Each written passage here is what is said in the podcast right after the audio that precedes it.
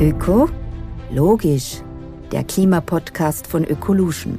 Unbequeme Wahrheiten, saubere Lösungen und optimistische Visionen. Was ist Kreislaufwirtschaft eigentlich? Wie kann diese Art des Wirtschaftens das Klima retten und welche Rahmenbedingungen braucht es dafür? Spannende Fragen, die ich heute mit Harald Friedl bespreche. Schön, dass du da bist. Danke fürs Einladen. Mein Name ist Elisabeth Zehetner, ich führe durch das Interview und starte wie immer mit einer kurzen Vorstellung unseres Gastes. Harald Friedl gilt als einer der global führenden Experten im Bereich Kreislaufwirtschaft und berät international Regierungen, Städte und Unternehmen in der Umsetzung zur Kreislaufwirtschaft. Er war von 2017 bis 2020 CEO von Circle Economy, einer Impact-Organisation aus Amsterdam und hat auch seit 2021 durchgehend für die Weltklimakonferenz zum Thema Kreislaufwirtschaft gearbeitet. Und er begleitet im Spezialgebiet Dekarbonisierung der Schwerindustrie. Schön, dass du da bist. Kreislaufwirtschaft oder Circular Economy ist ein viel strapaziertes Schlagwort. Aber was genau steckt dahinter? Ja, erstens finde ich es schön, dass es immer mehr auch in den österreichischen Medien durchkommt. Also wenn ich mir die Medien hier ansehe, meine Eltern schicken mir dann auch immer, weil ich äh, Halbzeit in Holland lebe, die Artikel, die immer wieder auftauchen, und das sind einfach immer mehr geworden. Also das Thema bringt jetzt so eine echte Breitenwirkung und das ist super, weil vor zehn Jahren, wie ich begonnen habe, zu dem Thema zu arbeiten, hat es noch ganz anders ausgeschaut. Ich bin deswegen auch nach Holland gezogen, um eben bei den Vorreitern dabei zu sein, die auch dort äh, diese Transition zur Kreislaufwirtschaft, zur Circular Economy betreiben. Und worum geht es im Kern? Es, darum geht es um die Idee, die ja noch nicht ganz neu ist, sie ist schon 30, 40 Jahre alt, aber wie können wir eine Wirtschaft für die Zukunft definieren, bei denen wir die Ressourcen so lange als möglich im Kreislauf halten und in ihrem höchsten Wert halten und dabei natürlich Abfall, weil in der Circular Economy im Kreislauf denken, gibt es ja keinen Abfall, sondern nur ein Ressource wird wieder zu einer anderen Ressource für einen anderen Prozess. Wie können wir das umsetzen? Das klingt einfach. Ich glaube, unsere Kinder wünschen sich das alles, eine Wirtschaft ohne Abfall, wo wir wieder den Menschen in den zentralen Mittelpunkt stellen. Aber das kommt mit sehr vielen Umstellungsmaßnahmen, die notwendig sind. Aber Kreislaufwirtschaft ist ja weit mehr als Recyceln, wird ja oft miteinander verwechselt. Äh, wie muss man eigentlich vom Beginn eines Produkts an äh, die Kreislaufwirtschaft mitbedenken? Ja, Recycling ist ein Teil der Kreislaufwirtschaft, das können wir auch immer wieder dazu sagen, aber es ist, wenn man es genau nehmen will, der dümmste Teil. Weil natürlich kann man warten, bis ein Material kaputt ist, wenn ein Produkt dann kaputt ist und das versucht man dann in den eben Recyclingprozess zu integrieren. Aber wenn man Beginn eines oder schon vor dem Produzieren eines Produktes darüber nachdenkt, was eigentlich passiert, nachdem das nicht mehr gebraucht wird, da gibt es ja viele Möglichkeiten. Da könnte man es an eine andere Person übergeben. Man könnte es auseinandernehmen, das heißt eine Modularität, und es zerlegen wie einen Lego-Baustein oder Lego-Baustein und in etwas anderes verwandeln. Oder man kann es wieder aufwerten in ein vielleicht sogar höherwertiges Produkt. Darum gibt es die verschiedenen Denkweisen, das Refurbishment, eben das Reusing, also wie kann man was länger wirklich im, äh, in, in der Nutzung halten. Und das Recycling, glaube ich, das wo auch Österreich sehr gut ist, und das soll man auch, glaube ich, nicht absprechen, das soll man weiter tun. Oft haben wir uns mit dem Recycling, mit dem guten Vorreitertum im Recycling, glaube ich, ein bisschen die, die Blick auf etwas Neues verwehrt. Und da sollten wir, glaube ich, vor der Designphase, wirklich bevor wir ein Produkt äh, gebrauchen, uns mal überlegen, was brauchen wir eigentlich und wie soll das Produkt ausschauen. Denn wir wissen, viele Produkte werden ja produziert, damit sie auch nach schneller Zeit wieder neu verkauft werden können, also kaputt gehen. Und ich glaube, das darf einfach in der Zukunft dieser Welt, in der wir jetzt leben, mit den verschiedenen Krisen nicht mehr möglich sein. Du hast jetzt schon ein bisschen hingewiesen auf das Thema Wirtschaftlichkeit. Äh, wie können denn Unternehmen zur Förderung der Kreislaufwirtschaft beitragen und gleichzeitig wirtschaftlich erfolgreich sein? Hast du da vielleicht Best-Practice-Beispiele auch aus deinem internationalen Weg? Die Schwierigkeit, das hat der frühere Präsident vom Club of Rome mal gesagt, ist, solange ein neues Produkt, ein neues Material, ein neuer Rohstoff billiger ist als ein sekundärer Rohstoff, also jemand, ein Rohstoff, der wiederverwendet wird, solange werden wir nicht den notwendigen Rückenwind für die Umstellung zur Circular Economy bekommen. Also wenn wir uns weiterhin erlauben auf der Welt, ölbasierte Produkte sehr billig produzieren zu können ohne dass wir all diese negativen Externalitäten, wie es so schön heißt, also inklusive Klimaschutz und die Verschmutzung, die wir uns erlauben, solange wir das erlauben und nicht die, ähm, die, die Regeln anpassen, solange wird es auch nicht eine schnelle Umstellung geben. So sehe ich das allgemein.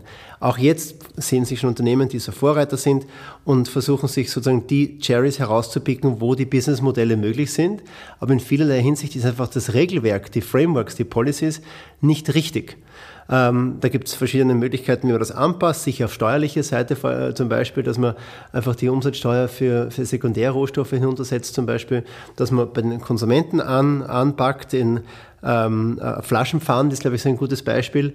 Ähm, und da gibt es Unternehmen wie Philips zum Beispiel, die sagen, intern müssen wir mal schauen, wie können wir intern profitieren von der Circular Economy.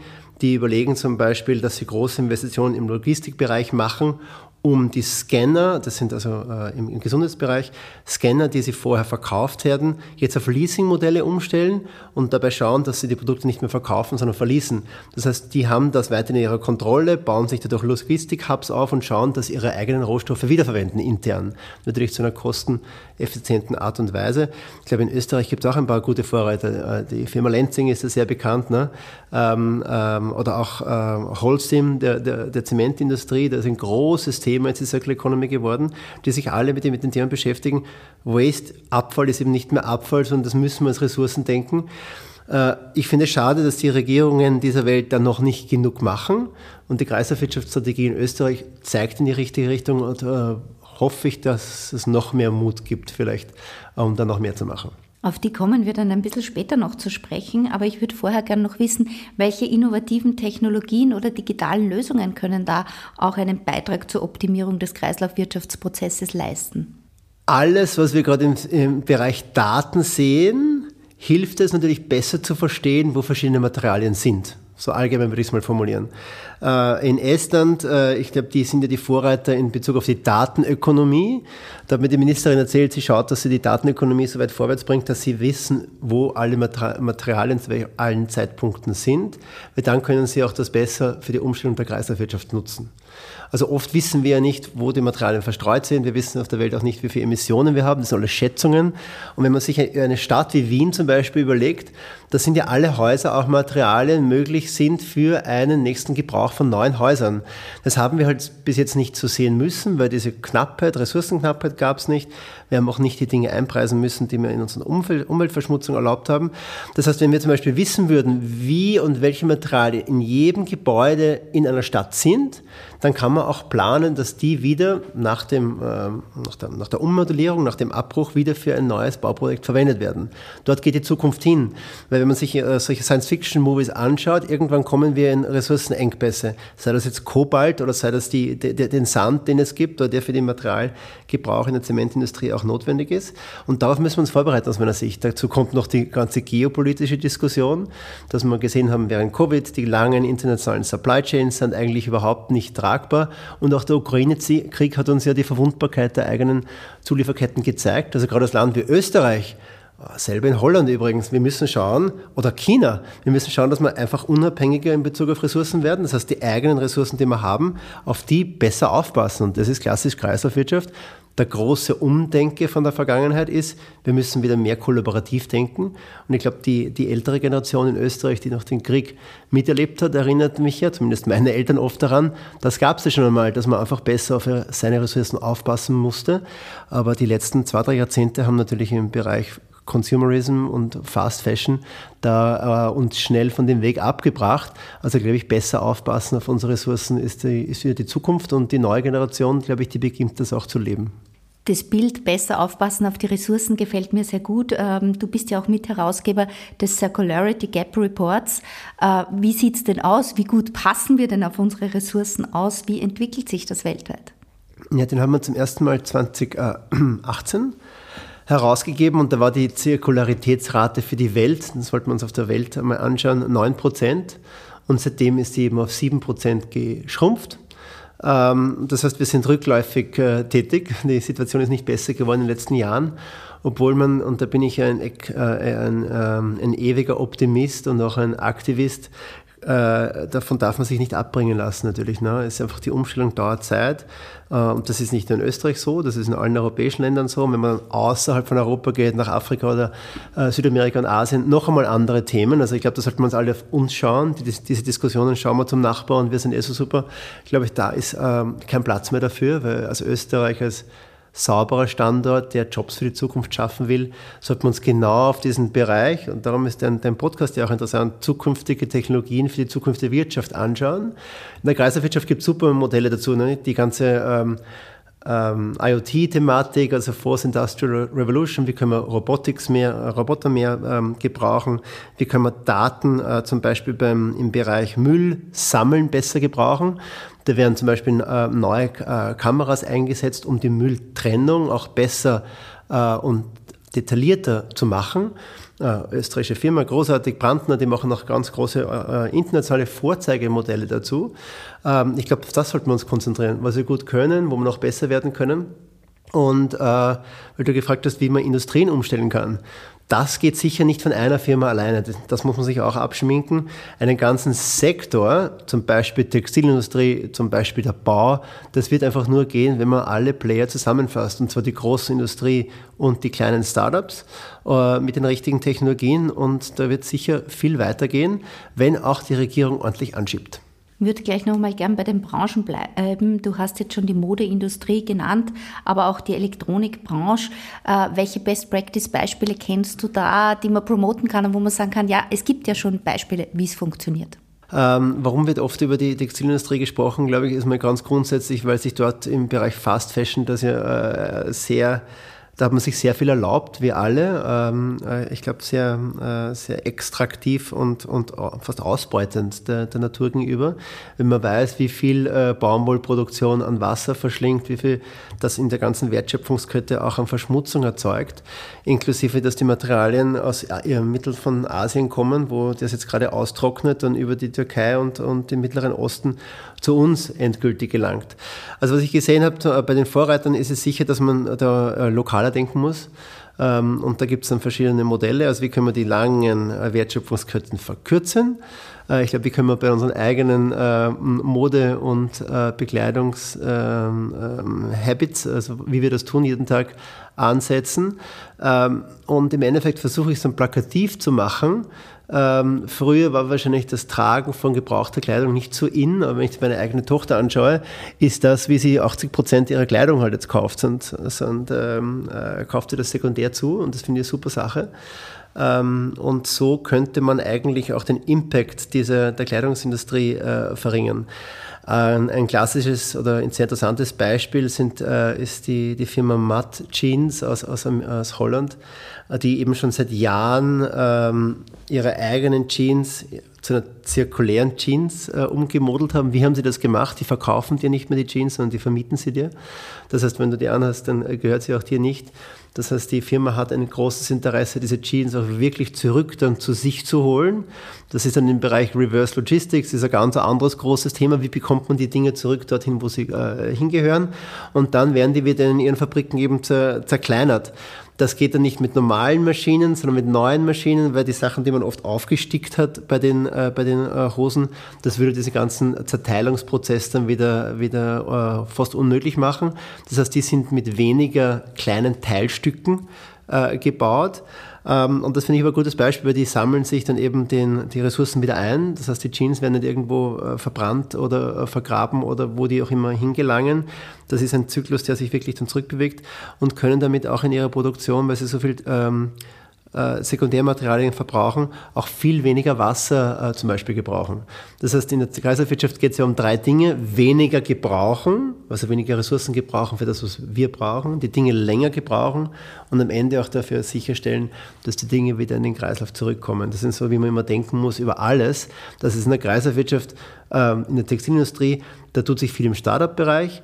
Da tut sich, glaube ich, noch äh, so weniger auf dem High-Level-Bereich, wie man äh, uns global äh, mit, mit, mit den bekannten Marken äh, uns, glaube ich, vorgegaukelt hat, dass wir uns äh, jede zwei Monate ein neues Shirt kaufen sollten. Ich glaube, da müssen wir einfach selbst bei den eigenen Verhaltensweisen an, andocken. Und ich habe auch wirklich interessante Kollaborationen gesehen, weil wenn man die mal alle zusammenholt, natürlich alle Textilplayer in einem Land und auch von der Regierung klar sagt, wir müssen alle gemeinsam umdenken, dann sind die auch bereit, weil die haben alle ähnliche Probleme. Ja? Und das sind einfach auch in Zukunft äh, Dinge, die der Konsument, glaube ich, nicht mehr erlauben wird. Also da bauen wir gerade hinter den Kulissen Vertrauen auf für die Zusammenarbeit und vor den Kulissen, glaube ich, neue Technologien und neue Businessmodelle, die für den Konsumenten das auch interessant machen. Stichwort äh, Konsumenten, da würde ich gleich kurz einhaken. Äh, wie schaut es denn aus mit dem Thema Aufklärung und Bildung der Verbraucherinnen und Verbraucher zu diesem Thema? Aufholbedarf? Riesiger Aufholbedarf, würde ich sagen. Ne? Also ich, ich, rede zu dem Thema mit Hund, also jede Woche mit sehr vielen Menschen, sagen wir so. Und ich glaube, jeder oder viele Menschen, glaube ich, in den letzten Jahren haben schon mehr ein Bewusstsein, dass man Dinge tun muss. Ich glaube, wenn wir uns ehrlich in unserem eigenen Schlawattel äh, packen, dass die meisten aber, und das habe ich bei meinen vielen Reden global auch abgetestet, dass die meisten das Gefühl haben, sie tun noch nicht genug. Und da ist eine große Diskrepanz da. Also die Leute wissen, dass wir es tun sollen. Jetzt haben wir diese, diese klaffende ähm, Möglichkeit, dass die meisten aber noch nicht genug tun. Ich glaube, das sollte man schnell mit Aktion eben äh, befüllen.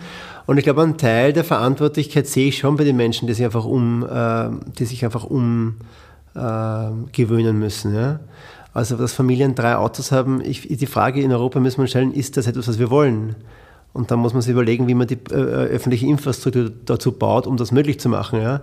Aber der Ressourcenabdruck, den wir in Europa haben und in Amerika, ist im Vergleich zum Rest der Welt einfach unakzeptabel. Sicher nicht fair.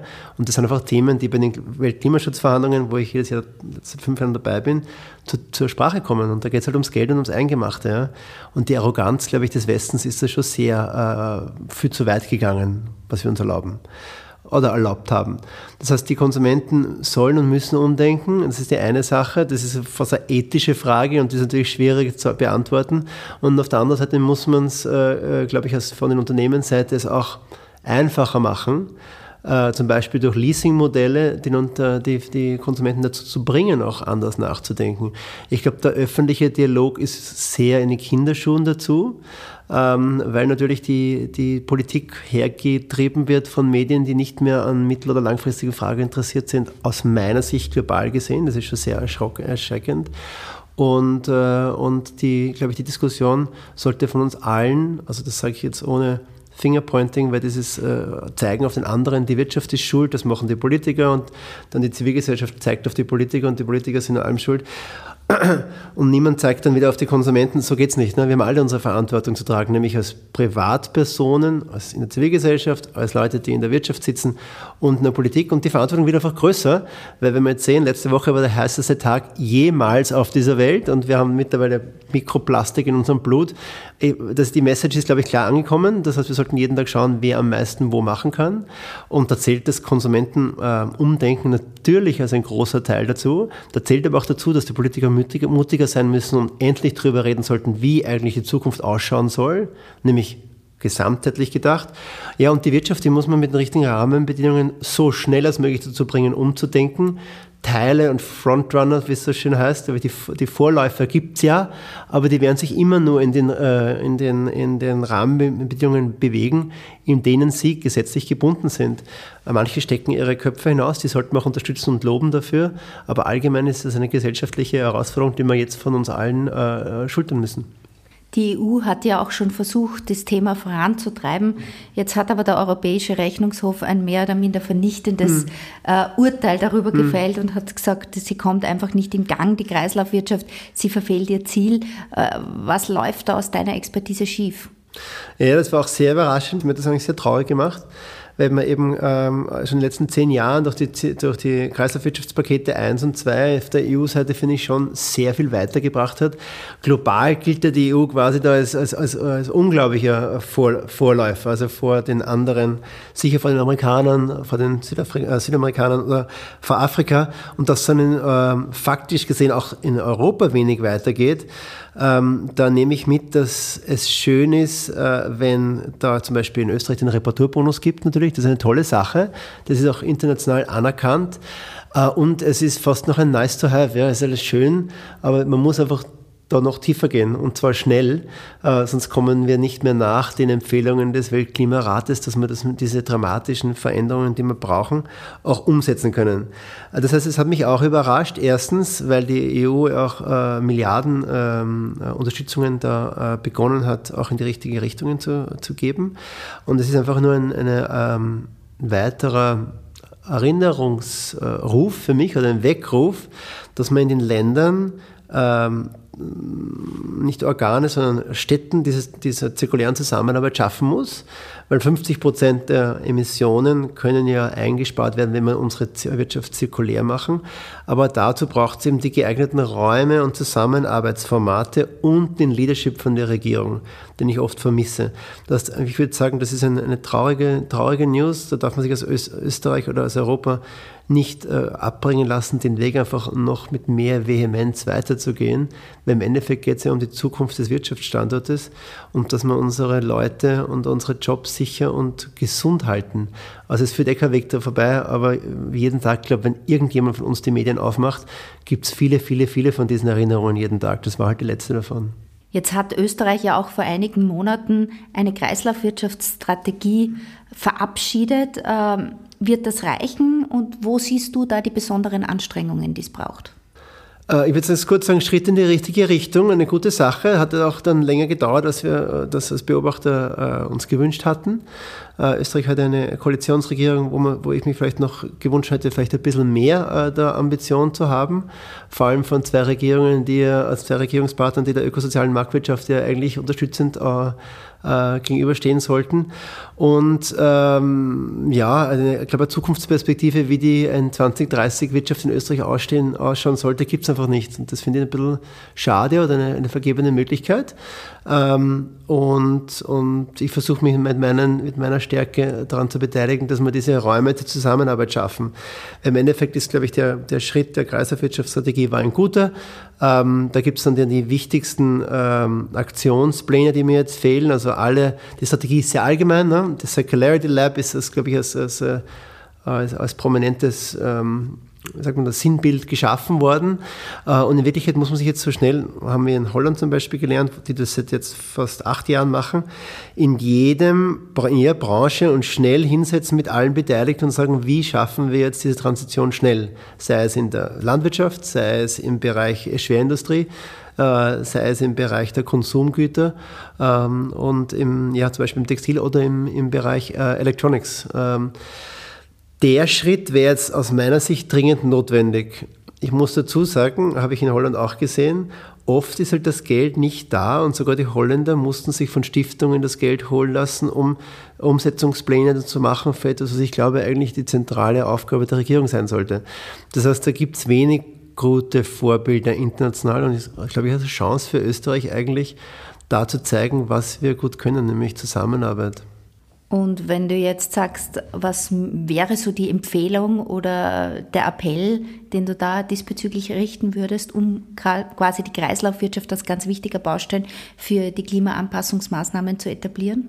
Ich, ich glaube, ein bisschen äh, äh, ähm, ehrlicher zu sprechen über das, was ansteht. Ich glaube, die Schotten haben das ganz interessant gemacht. Die haben vor ein paar Jahren eine, über eine Vision gesprochen für Schottland, wo, wo einfach auch der, äh, das Konsumverhalten angepasst werden muss und was die Chancen für die schottische, für die schottische Wirtschaft sind. Äh, in Österreich hat man, hat man immer das Gefühl, das sage ich als jemand, der Halbzeit hier lebt und dann auch wieder die Chance hat, woanders auch neue Inspiration zu bekommen äh, und gern was in Österreich weiterbringt. Aber diese Grabenkämpfe gehen halt schon sehr weit. Ja. Und äh, ich würde mich fokussieren auf die, äh, auf die Vision, wo wir hinwollen, weil das sollte ja über jede Legislaturperiode hinaus eine, eine Vision sein, die den Österreichern am Herzen liegt. Und da sehe ich aufbauend auf der ökosozialen Marktwirtschaft schon viel Potenzial. Ich glaube, viele Sachen sind wir uns ja einig. Wir wollen eine, eine saubere Wirtschaft, wir wollen gute Arbeitsplätze, wir wollen unsere intelligenten Köpfe auf innovative Projekte äh, fokussieren und wir wollen auch ein Industriestandort sein, weil ohne dem wird es in der Zukunft nicht gehen. Ich würde nicht ein Ticket darauf verwetten, alle auf uns nach China schauen zu lassen. Und da sind wir auch nicht so schlecht aufgestellt, wenn ich mir die Autoindustrie in, in, in Oberösterreich anschaue, die eben ganz zentral viel arbeitet im zentralen europäischen Raum, auch zum Bereich Circular Economy. Das heißt, äh, bitte setzen wir uns schnell alle zusammen mit der Wirtschaft, der Zivilgesellschaft und der Regierung und sagt, wie schaut so eine über eine Legislaturperiode hinausgehende Vision aus? Und die glaube ich, sollte sein grün, also nicht in Beziehung auf parteipolitisch grün, sondern sauber, Net Zero Emission und eine faire Wirtschaft, die aufbaut auf dem, wo wir herkommen. Und ich glaube, das sollte auch ein Konsens sein über alle Parteigrenzen hinweg. Ein schöner Appell zum Ende. Du hast schon das Thema Selbstverantwortung hm. angesprochen. Daher interessiert es mich natürlich hm. auch. Was ist denn dein Beitrag zum Thema Umwelt- und Klimaschutz im tagtäglichen Leben? Ja, das ist immer nicht eine Fangfrage. Äh, ist mir klar. Also ich versuche das äh, ein, paar, ein, paar, Sachen zu sagen. Also ich habe kein Auto seit 15 Jahren. Das heißt, da bin ich meistens ähm, auf den ähm, öffentlichen Verkehr und die Sharing Economy angewiesen. Ähm, mit, mit drei Kids ist es nicht immer einfach. Äh, da geht es auch um eine Neudefinition der Zeit, glaube ich, die man für den, für den Teil der Mobilität gebraucht. Das ist eins. Im Bereich Essen äh, bin ich Teil eines lokalen Bauernhofs, einer Farm, wo man eben Zeit und Geld gibt mit den Bauern gemeinsam und dann gemeinsam auch erntet. Das wäre so ein anderes praktisches Beispiel. Ich versuche auch in meiner täglichen Praxis einfach Zeit, Zeit zu geben an andere Leute, die in der Kreislaufwirtschaft oder zur Regeneration arbeiten, äh, um so zurückzugehen. Das ist nicht nur klimarelevant, aber das ist gesellschaftspolitisch, glaube ich, wichtig. Und ich äh, gebe einen Teil meines, meines Einkommens äh, jedes Jahr weg im Bereich äh, für Projekte, die in dem Bereich äh, was machen, was Positives. Also so versuche ich mich persönlich anzupassen. Und im Bereich Kleidung, weil mich das auch viele fragen, da habe ich mir eben seit zwei Jahren äh, äh, geschworen, dass ich nur ähm, Secondhand äh, kaufe. Und das, äh, deswegen findet man mich oft auf den großen äh, ähm, Flohmärkten, äh, vor allem in Amsterdam gibt es einen ganz großen. Und so versuche ich meinen eigenen Impact auch klein zu halten. Damit bist du ja quasi schon ein Trendsetter, nicht nur bei der Kleidung, sondern vor allem was das Thema Circular Economy anbelangt. Ich sage recht herzlichen Dank, dass du bei uns warst. Ich glaube, wir nehmen alle mit. Es geht darum, einfach verantwortungsbewusster mit den Ressourcen, die uns zur Verfügung stehen, umzugehen. Da sind wir alle gefordert. Mhm. Ähm, das ist, glaube ich, ein schönes Bild. Aber natürlich gibt es auch noch genug auf politischer Ebene zu tun. Herzlichen Dank, dass du heute bei uns warst. Danke dir, danke. Wenn euch diese Folge gefallen hat, dann abonniert unseren Podcast ökologisch und seid beim nächsten Mal wieder dabei. Wenn dir die Folge gefallen hat, findest du mehr Informationen auf unserer Website unter oecolution.at oder auf unseren Social Media Kanälen. Dieser Podcast wird produziert von Stefan Tesch.